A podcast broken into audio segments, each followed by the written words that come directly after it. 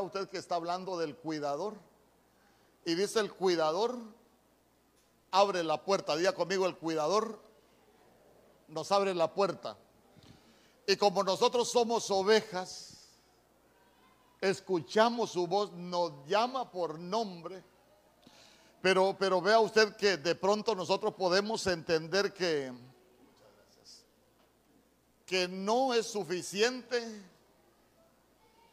con que se abra la puerta, porque la puerta es Cristo. Dice amén conmigo.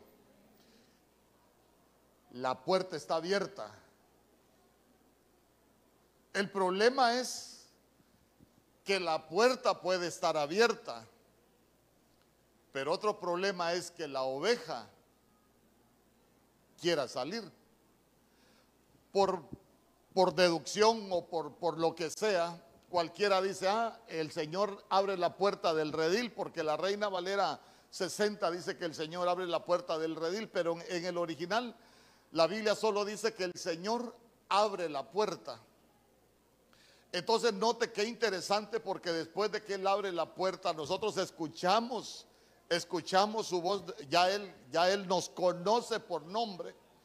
Pero note, que, pero note qué bonito porque dice que hasta que nos ha sacado, empieza a caminar. Mire, mire qué interesante. Póngame el verso 4 ahí, por favor. Cuando ha sacado todas sus ovejas, empieza a caminar delante de ellas. Y, le pregunto, ¿y cuando la oveja no ha sido sacada afuera? Quiere decir que el Señor no va caminando delante de las ovejas. Y mire qué hermoso, porque dice que las ovejas conocen su, su voz. Esa palabra o esa frase, sacar fuera, es una, es una palabra que en el griego se escribe exago. Y yo le he llamado al, al tema que he estado enseñando, operación exago.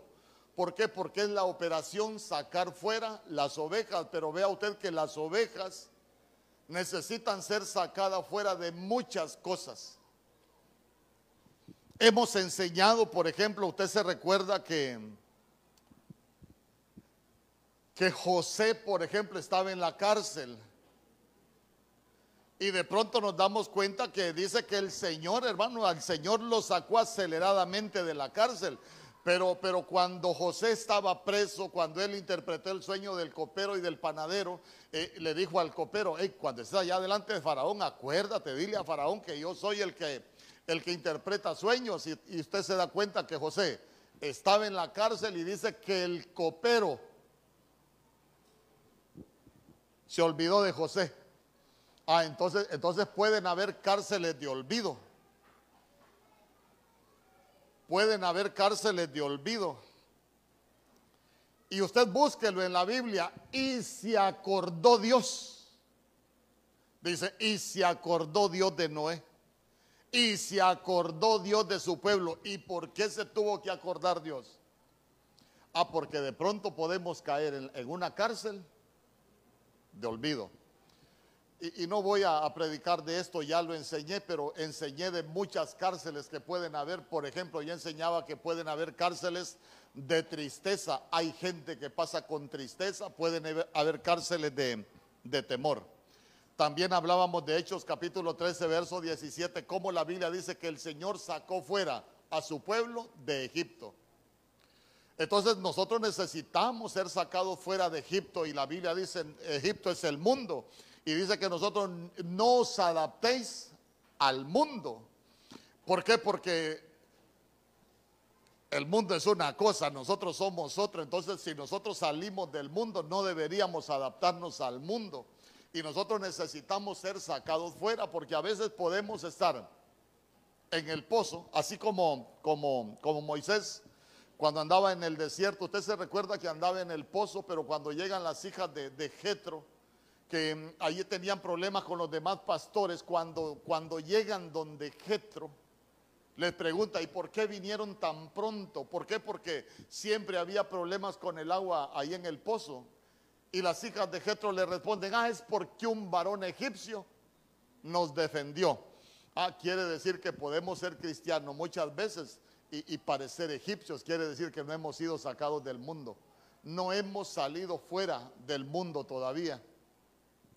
nos atraen las cosas del mundo, nos pasamos recordando de las cosas del mundo. Hermano, porque el pueblo en el desierto se acordaba de, los pepinos, se acordaba de la cebolla, y eso es que habían salido de Egipto, pero Egipto no había salido de, ellos, así como nosotros podemos ver que, que Lot fue sacado de, Sodoma, pero Sodoma no había salido de, en medio de ellos porque su mujer venía viendo hacia, hacia atrás. Hablábamos también que en Marcos capítulo 8, verso 22, dice la Biblia, llegaron a Bethsaida y le trajeron un ciego y le rogaron que lo tocara. Y en el verso 23 dice, tomando de la mano al ciego, lo sacó fuera de la aldea. Y después de escupir en sus ojos y de poner las manos sobre él, le preguntó, ¿ves algo? Entonces, cuando, cuando estaba en esa, en, esa, en esa enseñanza, dice, llegaron a Bethsaida y vea usted que al ciego lo saca de, de la aldea, pero en Lucas capítulo 9, verso 10, usted se va a dar cuenta que la Biblia dice que Bethsaida era una ciudad pero cuando saca al ciego, dice que lo sacó de la aldea y Bethsaida no era una aldea, Bethsaida era, era una ciudad. Ah, pero cuando nosotros aprendemos acerca de las aldeas, escuche bien, lo que la Biblia enseña de las aldeas es que son grupos homogéneos que tienen una misma cultura. Eh, son grupos homogéneos de personas que tienen, que tienen mismas costumbres. Ah, entonces, entonces vea usted que ahí nosotros vamos entendiendo lo que representa una aldea para nosotros. Eh, por ejemplo, el grupo de amigos que teníamos antes de convertirnos al Señor, para nosotros puede ser una aldea. ¿Por qué? Porque con ellos teníamos costumbres, con ellos teníamos muchas cosas en común, teníamos alguna, alguna una cultura, teníamos una manera de vivir la vida.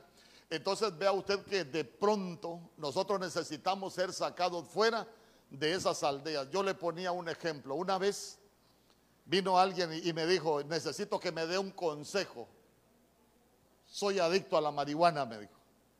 Entonces vine yo y, le dije, bueno, y en primer lugar tenemos que ver cómo la consigue. Porque no creo que la marihuana lo llegue a buscar a usted. Dígame en primer lugar, ¿cómo la consigue? Ah, no, me dijo, es que yo ahí tengo mis amigos, me dije, con, eh, los del barrio, desde pequeño nos hemos crecido, yo siempre paso con ellos y, y, y con ellos fumamos marihuana. Entonces yo lo primero que le dije es, si usted lo ve espiritualmente, usted tiene que salir de su aldea. Y es una aldea aquí de Choluteca, no le estoy hablando de una aldea física, le estoy hablando de un espacio espiritual, de una dimensión espiritual. Entonces yo le dije, mire, usted deberá salir de su grupo de amigos porque si no, no puede dejar la marihuana. ¿Y sabe qué me dijo? A mis amigos no los dejo porque somos amigos desde la infancia. Ah, pues siga fumando marihuana, le dije yo. ¿Por qué? Porque si los amigos lo invitaban, los amigos se la regalaban, los amigos se iban a fumar con ellos y no quería separarse de sus amigos, entonces vea usted lo que, lo que puede representar una, una aldea. Hoy en la mañana hablaba de Génesis capítulo 15, verso 5, cómo el Señor Abraham lo sacó fuera de la casa. Tenía un problema, pensamientos, lo saca y lo saca fuera de la casa para que viera el cielo, para que contar estrellas. Y lo que me podía mostrar el Señor, lo que pude ver de parte de Dios es que a veces hay cosas que, que van llenando nuestros pensamientos que nosotros necesitamos salir de esas atmósferas y ver al cielo. ¿Por qué? Porque hay problemas, hermano, que por mucho que nosotros querramos buscar una solución, hay problemas que nosotros no los vamos a poder solucionar. Por ejemplo, ¿cuál era el problema que, tenía Abraham ahí en Génesis capítulo 15? Que ya él era viejo, hermano, y, no tenía quien lo heredara. Y él decía, a mí me va a heredar el esclavo Eliezer, porque Dios no me ha dado descendencia. Entonces el Señor lo saca, le dice, míralas, mira al cielo, alza tus ojos al cielo, cuenta las estrellas si, la, si las puedes contar, así será tu descendencia. Entonces Abraham no cuenta estrellas, pero ¿sabe qué? Cuando nosotros no podemos solucionar algo, creo que deberíamos alzar los ojos al cielo. ¿Por qué? Porque nosotros tenemos una esperanza en los cielos. La Biblia dice que el Señor ya nos bendijo con toda bendición en los lugares celestiales. Por eso hermoso es lo que, lo que pudimos ver que cuando el Señor le dice ahí en Génesis capítulo 22 que vaya y le ofrezca a Isaac, cuando iban, el, el muchacho le preguntaba algunas cosas y le decía, subiremos, adoraremos y volveremos. Y el Isaac le decía, papá, pero aquí tenemos la leña, tenemos fuego, ahí está el altar, pero ¿y dónde está el cordero? Y la respuesta que le daba es, el Señor se proveerá. Tenía un problema, hermano, si le había pedido a su hijo, pero la Biblia dice que Abraham, hermano, tenía la convicción que Dios, que Dios, si él le quitaba la vida, Dios era poderoso para volverlo a la vida. Y mire qué hermoso, porque ahí pudimos ver en la mañana que cuando él alzó los ojos al cielo, dice que a sus espaldas vio el carnero que estaba enredado por los cuernos. Entonces uno se pregunta, alzó los ojos al cielo y, y a sus espaldas vio al carnero que estaba enredado por los cuernos. Y uno dice, ¿cómo es el asunto? Ah, entonces ya él había aprendido. Me pidieron a mi hijo al único. La única opción que tengo es alzar los ojos al cielo. Por eso es que David dijo, alzaré mis ojos a los montes. ¿De dónde vendrá mi socorro? Mi socorro viene de Jehová. Nuestro socorro viene del Señor. ¿Cuántos dicen amén? Hoy quiero, quiero compartir algo más con usted y quiero que me acompañe al libro de Lucas capítulo 24 verso 50. Lucas capítulo 24, verso 50. Operación Exago, sacar fuera. Mucho cristiano necesita ser sacado fuera. ¿Por qué? Porque el precio de nuestra libertad ya fue pagado, pero muchos todavía no han salido. ¿Quién camina delante de ellos? A saber, porque el Señor muchas veces no. ¿Por qué le digo que muchas veces no? Porque la Biblia dice que hay caminos que al hombre le parecen derechos, pero que su final es de muerte. En esos caminos no va guiando el Señor. Mire lo que dice la escritura. Y lo sacó fuera. Diga conmigo, lo sacó fuera. Aquí tenemos algo más, mire que lo sacó fuera. Hasta Betania y alzando sus manos, los bendijo. Cuando, cuando usted ve Lucas capítulo 24, se va a dar cuenta que nuestro Señor Jesús en ese capítulo ya está resucitado. Eh, si usted lee antes, se va a dar cuenta que ahí es donde se le aparece a los discípulos. ¿Por qué? Porque estaban en, en Jerusalén. Y usted sabe que hay muchas cosas que sucedieron en Jerusalén y vamos a tratar de aprender algunas cosas. ¿Por qué? Porque dice escuche bien, los discípulos estaban en Jerusalén, pero hay tantas cosas que nosotros necesitamos aprender de Jerusalén que hay un momento que el Señor los agarra y los sacó fuera hasta Betania. Diga conmigo, hasta Betania. Ahora póngase usted en el plano de los discípulos. Nosotros somos discípulos del Señor. Que necesitamos que el Señor nos saque de Jerusalén y nos saque fuera hasta Betania. Porque cada ciudad, escuche bien, cada ciudad tiene sus atmósferas. Ya hablamos de la aldea, hoy le voy a hablar de la ciudad. Eh, hay cosas que se desarrollan en medio de las ciudades que las van estereotipando. O hay, hay, hay situaciones que se dan en las ciudades que las van estereotipando. Cuando hablamos de, de estereotipar es una imagen que las ciudades van adquiriendo. Eh, por ejemplo, si nosotros hablamos de, de, Choluteca, ¿cómo está estereotipada Choluteca? A ver. ¿Ah? Imagínense, Nacaome dice, la reina del sol. ¿Y Cholutec? ¿Ah? ¿Cómo? Por eso le digo que ¿qué tenemos nosotros en Choluteca que nos ha estereotipado? El calor nos ha dado, nos ha dado una, una identidad.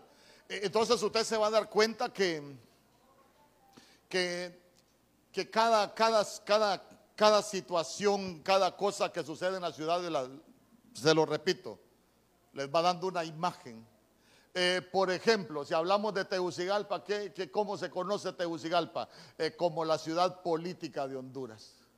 Si hablamos de Villanueva, la ciudad que endulza Honduras, porque en Villanueva los ingenios de acá son pequeños comparados a los que hay en Villanueva. La cantidad de azúcar que se procesa allá es inmensa. Entonces, Villanueva, la ciudad que, endulza Honduras. Y así usted se va a dar cuenta que cada ciudad tiene su, tiene su imagen. Entonces Jerusalén tiene algo que enseñarnos a nosotros porque vea usted que el Señor los agarra y los saca fuera de Jerusalén, pero lo interesante es que dice hasta Betania. Ah, entonces eh, los cristianos también muchas veces hacemos cosas que nos van estereotipando. ¿Ya me entendió qué es estereotipar? Digan amén los servidores. No se vayan a enojar conmigo. Eh, por ejemplo, eh, en los equipos de servicio hay servidores que ya están estereotipados. Eh, a esa hermana no le digo nada porque viera qué arrecha es.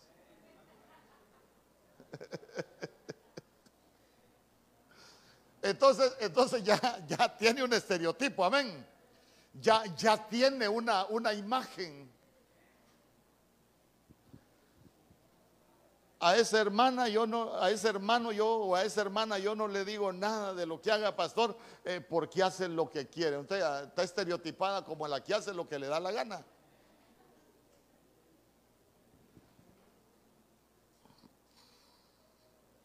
Eh, pastor, mire, ese es el hermano que se queja por poco, por mucho, por todo, por nada, y también se queja, por si acaso.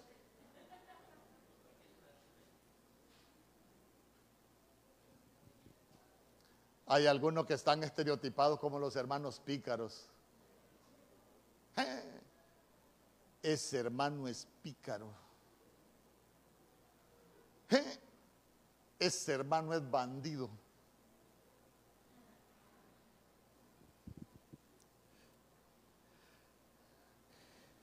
¿A dónde lo quiero llevar con esto? Que nosotros necesitamos cambiar ciertas atmósferas para que nosotros podamos salir del estereotipo. Hoy, le voy a hablar de Jerusalén, porque de ahí es donde lo sacó el Señor. Entonces, Jerusalén, vamos a aprender muchas cosas. Entonces, entonces, mire. Dice la Biblia, Mateo capítulo 23, verso 37. Mateo capítulo 23, verso 37. Dice la Biblia, Jerusalén, Jerusalén, que matas a los profetas y apedreas a los que te son enviados. ¿Cuántas veces quise juntar a tus hijos como la gallina junta sus polluelos debajo de las alas? Y no quisiste. Entonces, que ah, así como en la mañana me ayudaron a predicar, ¿qué podemos, qué, qué, qué nos enseña Jerusalén ahí en ese verso? Porque son palabras de nuestro Señor Jesús. ¿Cuántas veces quise cubrirte? Hermano, cuando cuando nosotros hablamos de cobertura, ¿sabe usted que mucha gente no se deja cubrir por el Señor?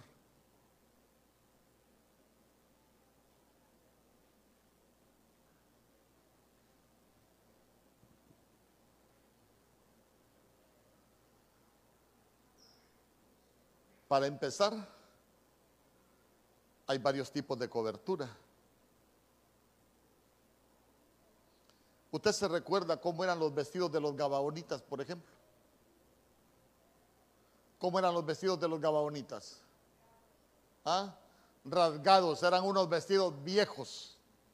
Ah, entonces puede, entonces puede ser que hay cristianos que tengan vestidos viejos rasgados. Cuando hablamos de vestidos viejos es los vestidos que traían antes. Venimos al Evangelio, pero no, no, no nos dejamos cubrir por el Señor y andamos en el Evangelio con los mismos vestidos. Por ejemplo, están los vestidos del desierto. Siempre andaban por el desierto con los mismos vestidos. Y usted se recuerda que el Señor, el hermano, el Señor hasta se apartó de ellos. ¿Por qué? Porque la gente, viendo la gloria del Señor y acordándose de Egipto.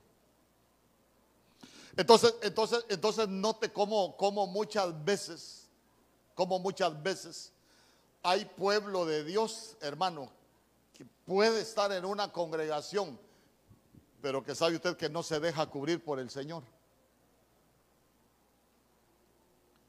Fíjese que yo me quedé impresionado la vez pasada con alguien que me llamó y me dice, ¿usted es el pastor de Benecer? Sí, le dije yo. Fíjese que aquí estoy en un motel drogándome, me dice. ¿Por qué no me viene a sacar? Le dije yo, y y es que yo lo llevé.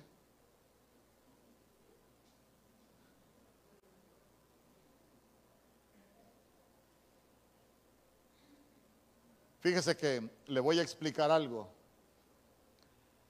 Hay cosas que pueden ser buenas, pero no son correctas. ¿Se imagina usted que en ese momento eh, llega un operativo a un motel, el pastor debe ser con un hombre en un cuarto con droga?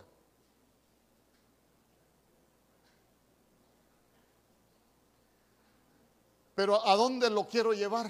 ¿A dónde lo quiero llevar? Que muchas veces hay pueblo de Dios o que se hace llamar pueblo de Dios, pero que no se deja cubrir por el Señor. ¿Sabe por qué? Porque cuando usted se deja cubrir por el Señor, hay lugares donde usted ya no va a ir. Hay cosas que usted ya no va a hacer. Y mire qué ejemplo el que pone la gallina. ¿Quién conoce la gallina? ¿Conoce la gallina usted? Hay que preguntar porque puede ser, oh, la gallina, yo no conocer eso. usted se ha fijado, usted se ha fijado una gallina cuando tiene pollitos. Hermanos, si solo se le separa el pollito y está cacaraqueando, lo está llamando, lo está buscando y quiera tocarle usted el pollito, se le tira, se le tira. Entonces, mire qué ejemplo el que, el que, pone, el, el que pone el Señor. Ay, Jerusalén, cuántas veces quise tenerte aquí. ¿Sabes qué? Para que ya no te metas en los lugares de pecado, para que ya no vayas a otros lugares, pero no quisiste. Ah, entonces nosotros necesitamos ser sacados fuera de Jerusalén y decirle, Señor, en realidad yo me quiero cobijar bajo tus alas. Es que mire, hermano, eh, a veces vivimos un evangelio de mucha letra, pero de muy poca realidad. Yo le digo a algunos, el Salmo 91 hasta como amuleto lo tienen. El que habita al abrigo del Altísimo morará bajo la sombra. Pero a veces andamos lejos de esa cobertura.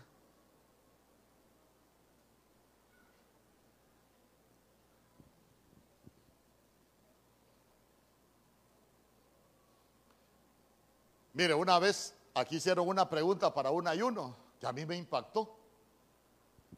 Soy servidor y no puedo dejar de beber. ¿Se recuerdan?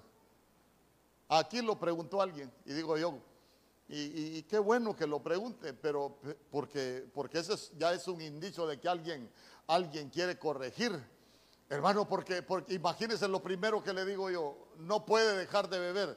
Hermano, perdóneme, cristiano que no puede dejar de beber y es que la cerveza se le va a meter a la casa. ¿Ah? Si le dan ganas de beber, corre a meterse ahí, debajo de las alas del Señor. Ahí no te van a encontrar las cervezas. Ahí no te va a encontrar el enemigo. Ahí vas a estar protegido.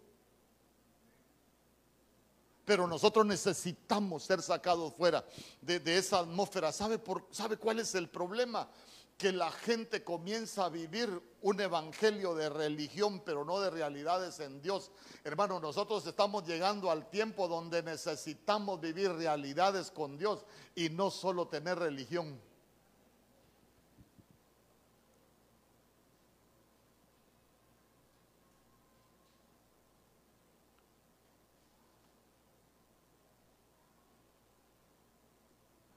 Marcos capítulo 11 verso 15.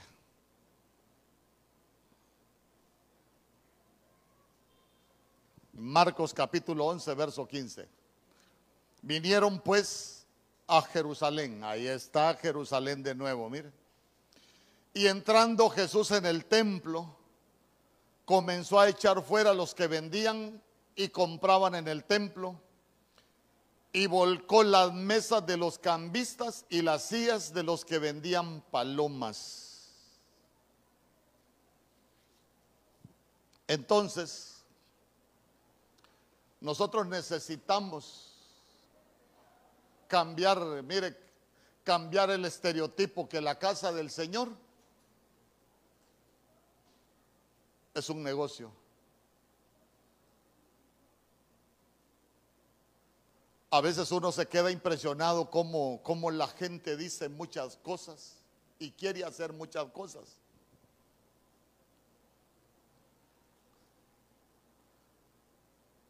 Pero mire qué tremendo. Comenzó a echar fuera a los que vendían y compraban en el templo. Mire, le voy a contar algo que a mí me impresionó. Nosotros ahorita, hace poco, platicábamos con una persona, me urge platicar con ustedes. Pero ¿y por qué con nosotros si usted no nos conoce? No, si los conozco, yo tengo una amiga que me platica de ustedes y yo, yo creo que los conozco. Ah, y nos empezó a decir un montón de cosas que nos conocía.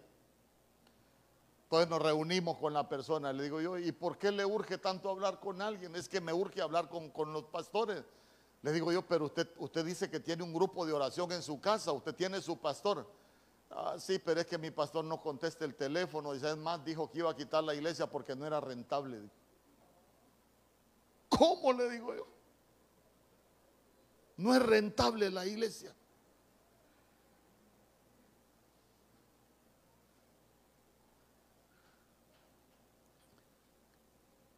Entonces, entonces vea usted que la iglesia se ha vuelto como un negocio. Y no solo eso, no solo eso. Eh, vea usted que, que, hay transacciones que se realizan en la casa del Señor. Eh, ¿Sabe usted que a veces hay gente que quiere comprar cosas con dinero en la iglesia?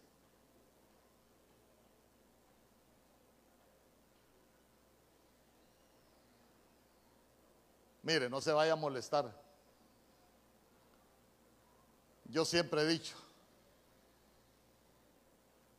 sus diezmos y sus ofrendas.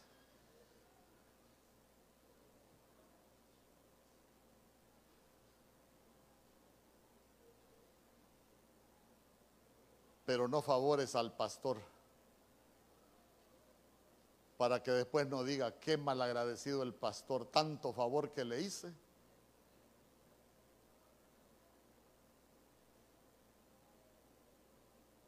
y cómo me trató.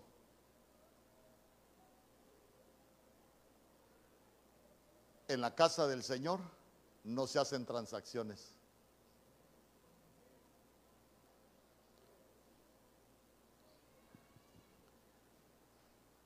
Hermano, vendían palomas, diga conmigo, vendían palomas. Eh, cuando la Biblia habla de palomas, ¿de qué habla? De las cosas del Espíritu Santo. Amén. Manifestaciones del Espíritu Santo. E, e, entonces quiere decir que en la iglesia se pueden vender las cosas del Espíritu por dinero. Una vez alguien me dijo, usted me conoce, va, me dijo. Sí, le digo, lo conozco. Yo le voy a meter plata a esta iglesia, pero aquí vamos a hacer lo que yo quiera, me dijo. Pues no quiero su plata, le digo, porque yo voy a hacer lo que el Señor quiera que nosotros hagamos.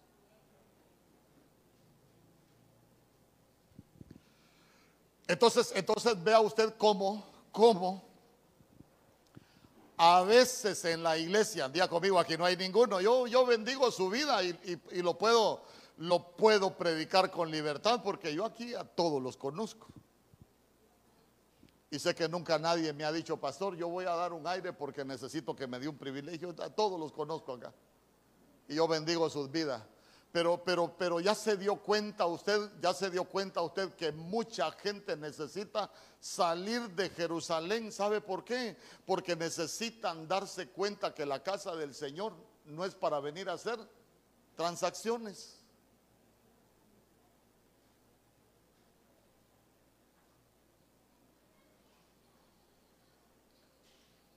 Una vez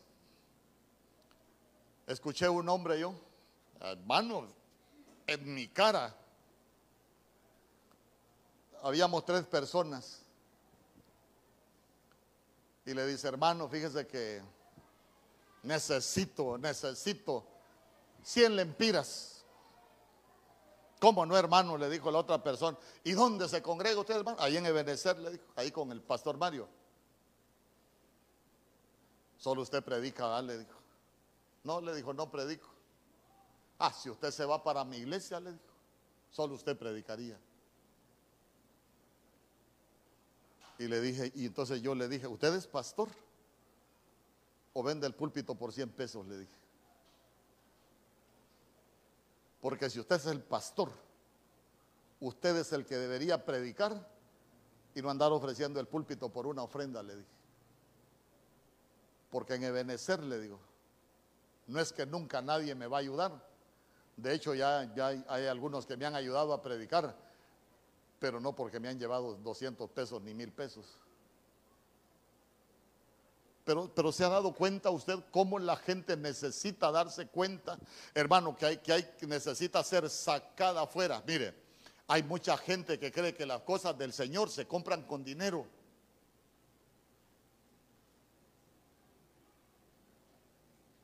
Por ejemplo, los pactos, hermano. Y cómo le gusta pactar a mucha gente. Las cosas de Dios no se compran con dinero. El Señor dijo, venid y comprad sin dinero.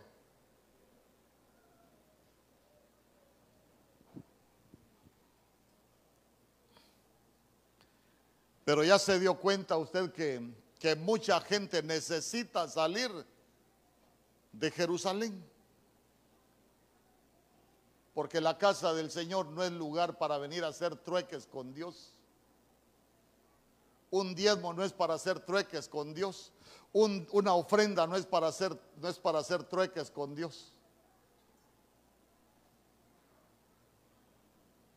Entonces nosotros necesitamos aprender, hermano, que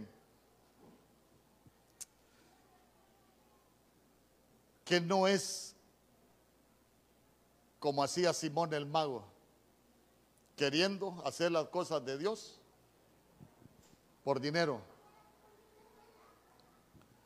Entonces, entonces vea usted cómo, cómo hay mucha gente, porque ¿por qué le enseño esto?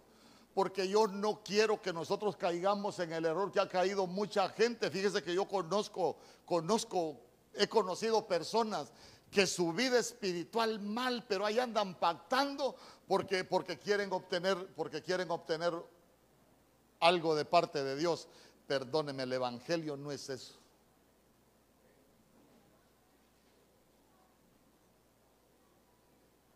El Evangelio no es eso. Lucas capítulo 4, verso 9.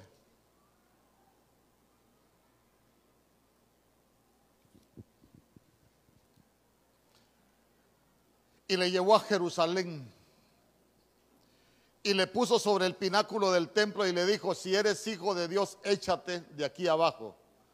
Verso 10, porque escrito está, a sus ángeles mandará cerca de ti que te guarden.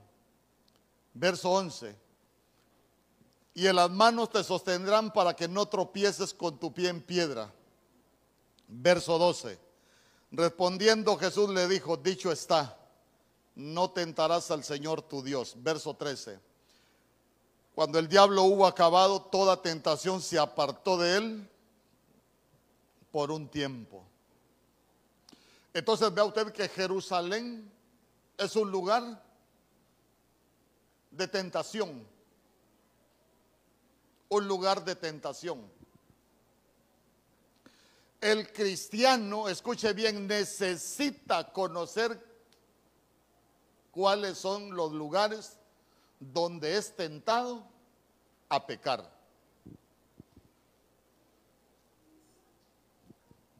Le voy a poner un ejemplo.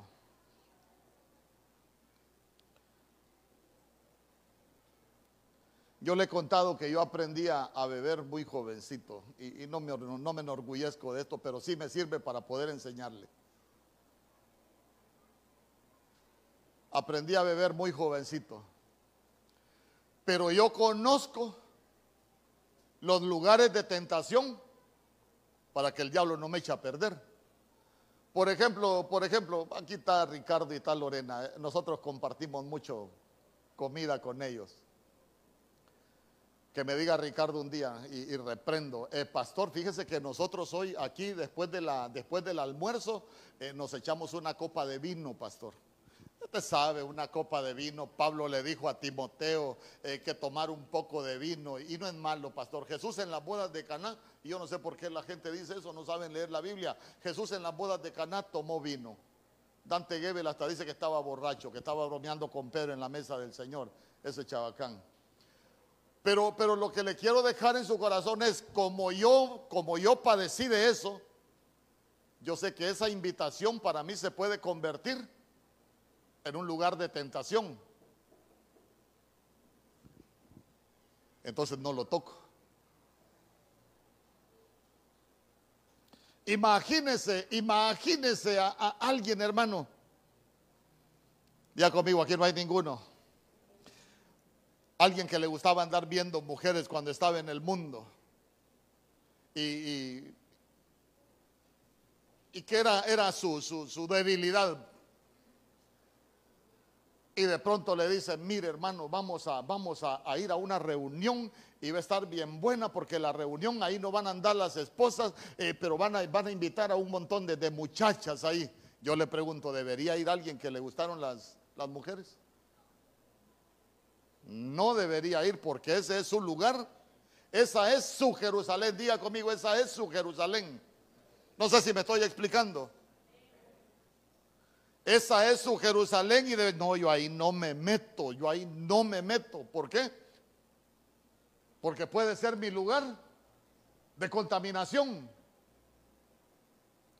Entonces, entonces mire cómo nosotros necesitamos ser sacados fuera de esa Jerusalén. ¿Por qué? Para que para evitar la tentación, hermano.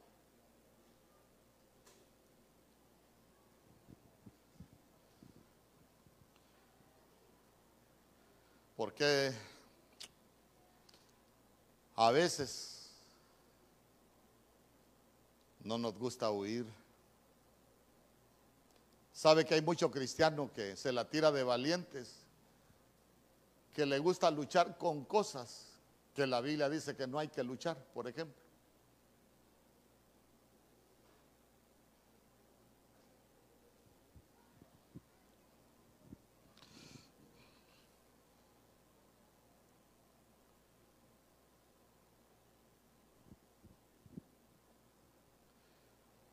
Lucas capítulo 10, verso 30.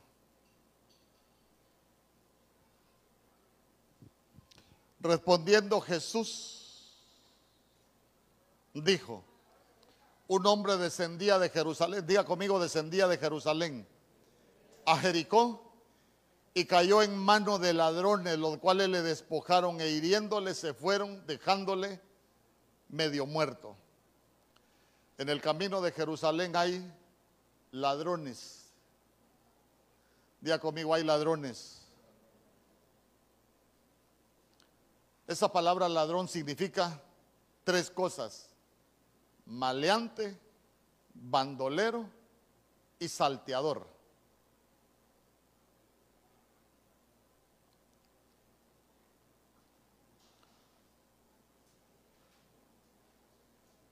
Cuando nosotros hablamos de un maleante, estamos hablando de alguien que, que daña. Entonces, entonces cuando, cuando nosotros vemos que ese ángulo de la escritura, que un maleante es alguien que daña, uno debe de tener cuidado de no convertirse en un ladrón. Pastor, perdóneme, yo nunca le he robado nada a nadie. Hablemos de las cosas espirituales. ¿Será que se puede dañar a alguien con un comentario? Sí se puede dañar a alguien con un comentario. Ah, entonces uno, uno se puede convertir en un ladrón espiritual. Eh, se puede dañar a alguien con un señalamiento sí se puede dañar. Fíjese que yo platiqué con una, una servidora una vez y le digo, hermana, que, que, ya día no la veo sirviendo y, he extrañado porque yo vi que usted no, no fallaba ahí en el servicio. ¿Y sabe qué me dijo? Nada, me dijo, lo que pasa es que ya no aguanto. Cada vez que vengo, un hermano ahí me dice, ajá, hermana, y cómo está el mundo? Ajá, hermana, y aquí que por allá, hermano, mire usted cómo alguien se puede convertir en un maleante. ¿Por qué? Porque está causando daño.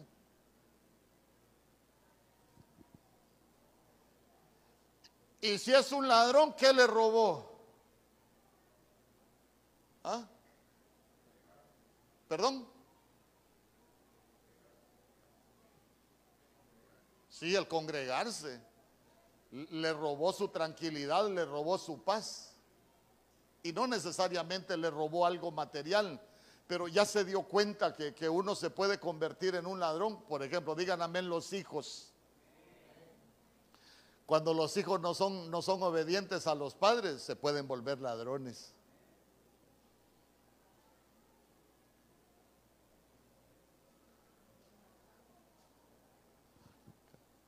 hermano porque se van a robar la paz de la familia. ¿Escuchó los amenes? Eh, hermano. Pero, pero esa palabra ladrones también significa bandolero. Diga conmigo bandolero. Cuando hablamos de un bandolero dice que es una persona perversa. Y un perverso es alguien que causa daño intencionalmente.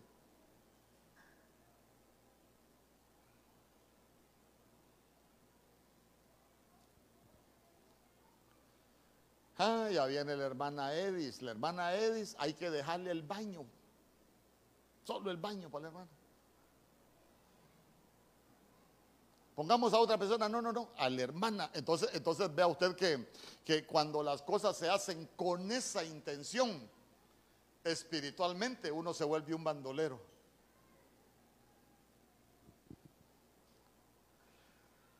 Y salteador Dice que es salirle al camino a alguien y robarle.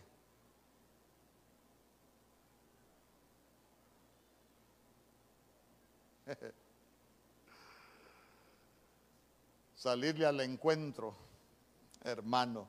Uno debe de tener mucho cuidado con muchas cosas, por cuestión del tiempo. Pero, pero lo que le quiero dejar en su corazón es que nosotros necesitamos ser sacado fuera de Jerusalén. Ya se dio cuenta que, que implica muchas cosas y hay más cosas que podríamos hablar de, podríamos hablar de, Jerusalén. Eh, por ejemplo, y esto solo, solo se, lo voy a, se lo voy a mencionar. Jerusalén era un lugar de religiosos. Se recuerda que nuestro Señor Jesús, cuando se quedó en Jerusalén, sus padres vienen, lo hallan en el templo. Dice que estaba, estaba escuchando y preguntando. Pero ellos lo que tenían era religión. Por eso cuando nuestro Señor Jesús después, ¿cómo llamaba a los fariseos? Sepulcros blanqueados. ¿Por qué? Porque por fuera bonitos, pero por dentro apestan, hermano. Entonces, mire, nosotros necesitamos ser sacados fuera de la religiosidad y lo que le decía anteriormente. Porque, hermano, nosotros venimos a la iglesia, perdóneme, este es un lugar de limpieza. Nosotros venimos a la lavandería espiritual porque la Biblia dice que nosotros somos limpios por el agua. De la palabra venimos a limpiarnos de toda la suciedad, venimos a limpiarnos de todo pecado, venimos a limpiarnos de, de todo lo malo que nosotros hacíamos, pero cuando la gente tiene religión no cambia. ¿Se recuerda usted, por ejemplo, cuando, cuando dice en, en Marcos 7 que un día los discípulos de nuestro Señor Jesús tenían hambre y comenzaron a recoger espigas en un campo. Llegan los fariseos y le dicen, tus discípulos son inmundos. A ver, ¿por qué dicen ustedes que mis discípulos son inmundos? Porque comen sin lavarse las manos. Entonces dice nuestro Señor Jesús, no, no es lo que entra lo que contamina al hombre. Lo que entra va a las entrañas y después a la letrina. Lo que sale es lo que contamina al hombre. Hermanos, si la Biblia dice que de dentro del corazón de los hombres salen los malos pensamientos, los adulterios, las fornicaciones, las maledicencias, hermano, los celos, las contiendas, las iras, todo eso de dentro del corazón de los hombres sale. Entonces, mire, si hay algo de eso que todavía sale de nosotros, hermano, nosotros deberíamos de decirle al Señor, sácame de Jerusalén, sácame fuera hasta Betania. Porque con religiosidad no llegamos a ningún lado, hermano, perdóneme. Siempre vamos a estar haciendo lo mismo. ¿Y sabe qué es lo más tremendo? Que el religioso, ¿cómo se sabe la Biblia? Se sabe en la Biblia para aplicársela, para legar. Se sabe en la Biblia para, para enseñarle a otros, pero no los cambia. Entonces ahí usted conoce que alguien está viviendo espiritualmente en Jerusalén y lo que tiene es religión. ¿Por qué? Porque la palabra primero nos debería de cambiar a nosotros. Pero cuando la gente tiene religión, no. Fíjese que a veces suceden cosas, pero que no son maravillosas. Una vez me llamó, me llamó alguien, pastor. Fíjese que me están regalando una botella de, de licor es como vino, me dijo. ¿La agarro o no la agarro? Entonces le digo yo, su nivel de conciencia, ¿cómo está? Porque, porque si usted es un área que es un problema para usted, no la debería agarrar. Le digo otra cosa, no pastor, pero es que, pero es que fíjese que la persona que me la, me la está dando no es cristiano, pero él tiene razón en lo que me está diciendo, hermano. Él tiene razón, me dijo, porque, porque ahí me está enseñando que Pablo le dijo a Timoteo que tomara un poco de vino.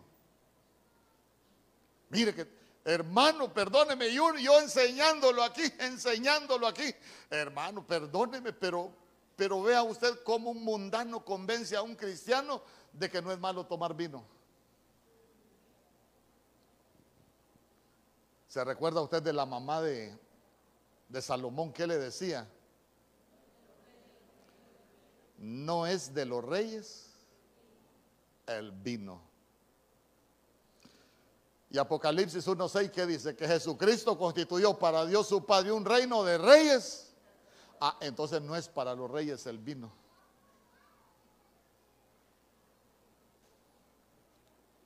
Sencillo. Entonces le dije yo, bueno, como usted quiere echarse su copa de vino, ahora siga leyendo por qué Pablo le dijo a Timoteo que tomara vino. Por las úlceras. Entonces también agárrese las úlceras, le dije, para que completemos el paquete. Pero necesitamos salir de Jerusalén. Dice amén conmigo. Jerusalén es religiosidad, hermano, religiosidad. ¿Sabe qué? La palabra no nos cambia. Y le repito, por eso nuestro Señor Jesús le decía a los fariseos que habitaban en Jerusalén que eran como sepulcros blanqueados. ¿Por qué? Por fuera bonitos, pero por dentro llenos de inmundicia. Y nosotros deberíamos estar bonitos así como somos por fuera, pero bonitos también por dentro. Bueno, un par dijeron amén, pero, pero más o menos me consuelo. Ay, hermano. Mire tantas cosas. Lucas capítulo 24, verso 52.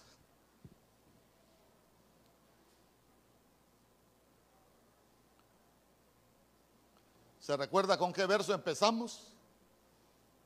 Lucas 24, 50.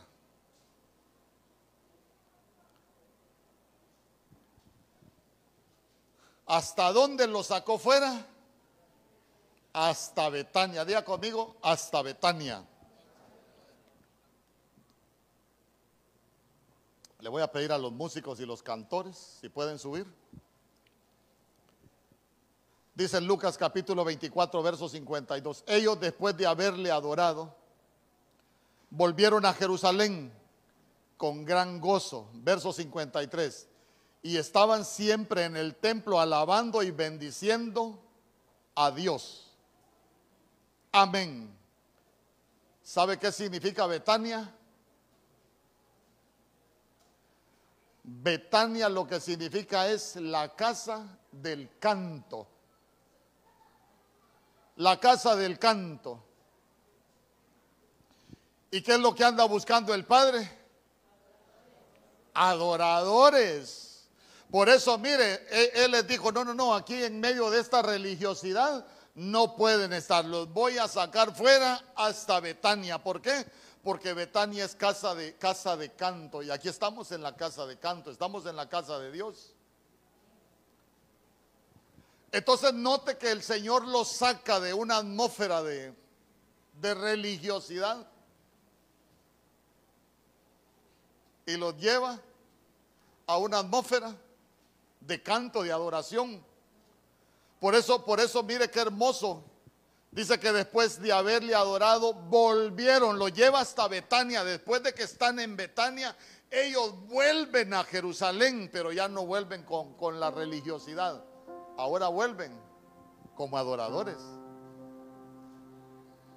Porque dice que volvieron a Jerusalén con gran gozo y estaban siempre en el templo alabando y bendiciendo a Dios. El Señor te va a sacar de todas las atmósferas que vivía Jerusalén, de tentación, de religiosidad, de creer que a la casa del Señor se vienen a hacer negocios, de que venimos a hacer muchas cosas a la casa del Señor. Y el Señor nos va a sacar de todas esas atmósferas, nos va a sacar fuera, porque lo que anda buscando son adoradores y nos va a sacar fuera hasta Betania. Que el Señor nos pueda sacar de toda atmósfera de vicio, de toda atmósfera de pecado, de toda atmósfera de contaminación. Y que nos saque fuera hasta Betania.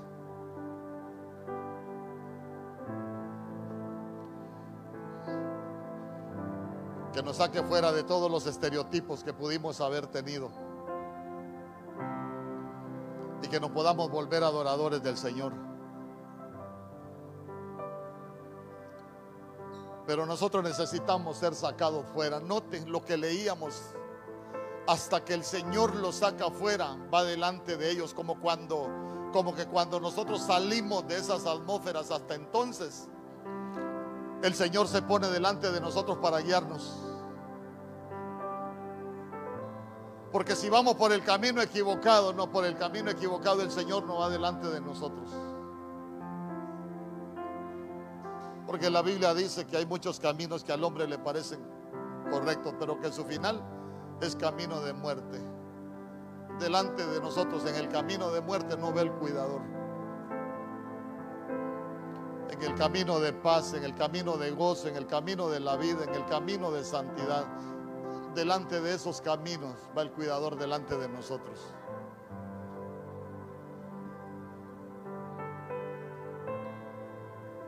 Por eso es que la Biblia dice, ciertamente volverán los redimidos de Jehová. Volverán a Sion cantando.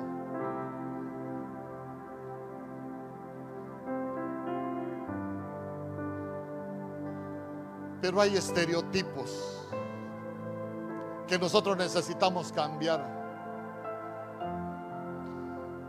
Qué hermoso que dijeran, me acuerdo todo lo que hacían los hermanos y ahora qué bonito verlos cantar. Qué bonito verlos adorar. Me acuerdo antes para esta fecha lo que andaban haciendo allá en la calle, pero ahora qué bonito verlos en la casa del Señor adorando. Pero note usted que a ellos los tuvieron que sacar hasta Betania. Y los tuvo que sacar de todas las atmósferas religiosas, espirituales que representa Jerusalén. Muchas veces queremos adorar como la samaritana. La samaritana adoraba a su manera. Y sabe que mientras no salgamos de las atmósferas que nos han estereotipado de religiosidad, vamos a ser adoradores como la samaritana. Ah, nosotros adoramos en este monte porque aquí adoraron nuestros padres. Creen que es costumbre. No. No, no, no, no es una costumbre. El adorar es venir delante de la presencia del Señor, tener un canto en nuestra boca, generar atmósferas para que el Señor descienda. ¿Sabe qué? Ser vasos de honra delante de la presencia del Señor. Ser un adorador, hermano, es servicio, es corregir nuestros malos caminos. Ser un adorador es volverse reverente delante de la presencia del Señor. Ser un adorador es vivir con temor delante de la presencia del Señor. No con miedo, no, temor. Respeto por el Señor. Pero mire qué hermoso que lo sacó fuera hasta Betania. La casa del canto lo sacó de todas las atmósferas de religiosidad y los llevó a una atmósfera de alabanza, de canto, de adoración. Pero mire qué bonito que después allá en Betania ellos aprendieron a adorar. Y hasta entonces volvieron a Jerusalén. Pero ya volvieron al templo para alabar y bendecir el nombre del Señor.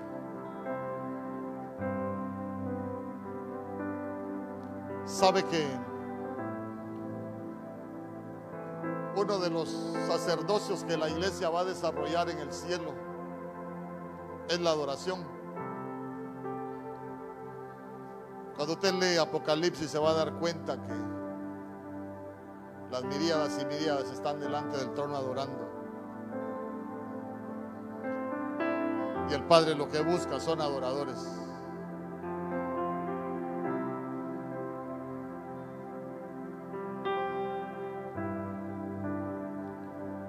Adoradores que le adoren en espíritu y en verdad. ¿Sabe usted, que, ¿Sabe usted que en este tiempo se están cometiendo, digo yo, por ignorancia, muchas cosas? Hace poco escuchaba yo unos cantantes que andan aquí en la ciudad. Ah, es que venimos a alegrar al pueblo. No, la alabanza no es para alegrar al pueblo. La adoración no es para ministrar al pueblo. La alabanza y la adoración es para ministrar la presencia del Señor. Pero nosotros necesitamos salir de esas atmósferas de Jerusalén, de esos estereotipos que antes teníamos y volvernos adoradores.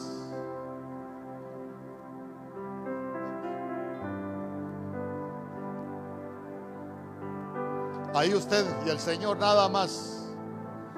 Usted sabe que por todo lo que estamos viviendo. Pero si usted necesita salir de alguna atmósfera que sabe que lo ha tenido encerrado,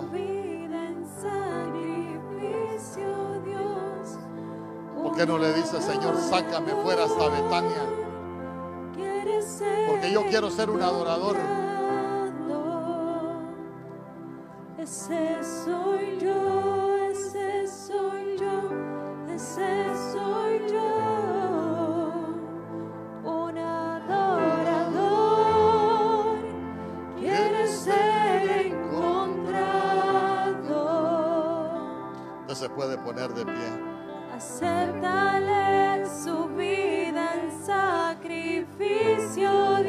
decirle, Señor, yo quiero ser un adorador que quiere ser encontrado.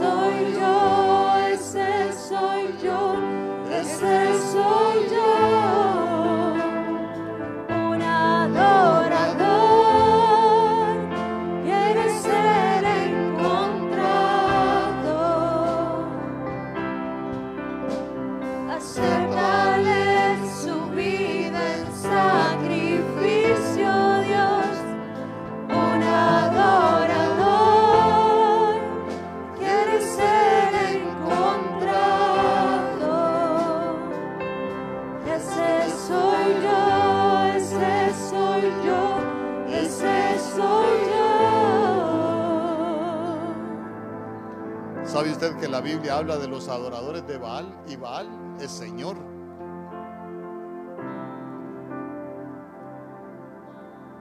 Pero, pero Baal es Señor, pero que no es nuestro Señor.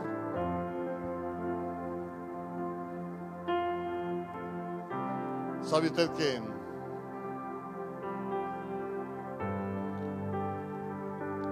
Cuando el Señor, cuando nuestro Señor Jesús dijo que nadie puede amar a dos señores, está hablando de que nadie lo puede amar a Él y estar amando un Baal. Porque los Baales son señores y los señores gobiernan. Entonces uno, uno se da cuenta que Señor lo gobierna uno. Te gobierna Cristo. O te está gobernando otro Señor. Porque otros los- los demás señores llevan al pecado. Por eso Él dice que Él es Rey de reyes y Señor de señores.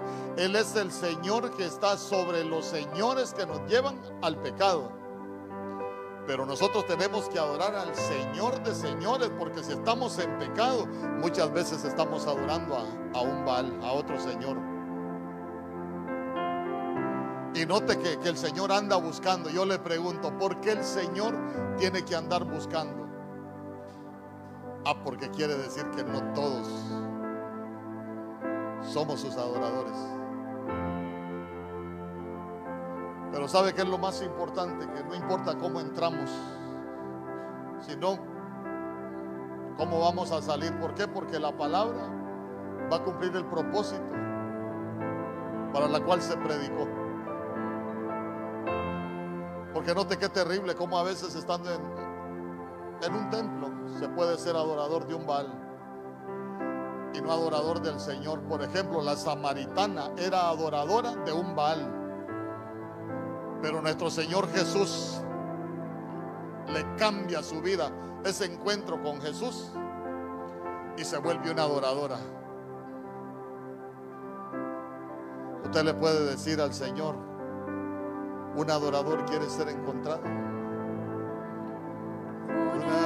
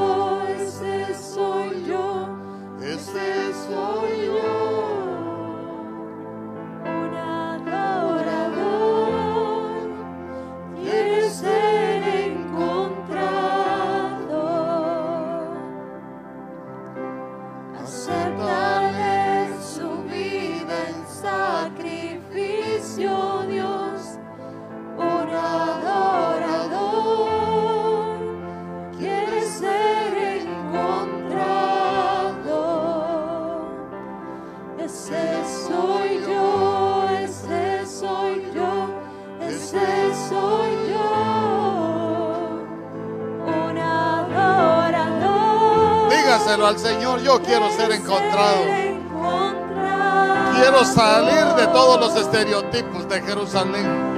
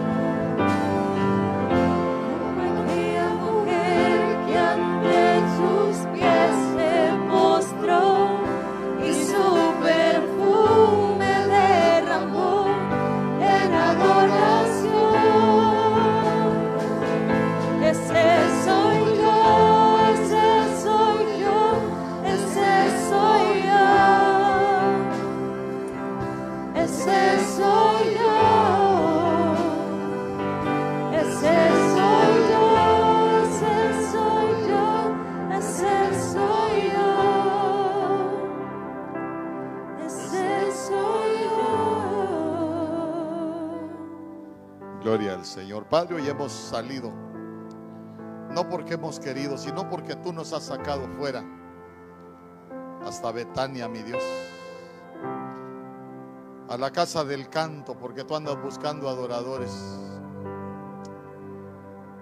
Padre, que todo estereotipo con aquellos que habíamos vivido, Señor, que sea quitado, que sea cambiado. Y que todos los que nos vean puedan decir que grandes cosas has hecho tú con nosotros.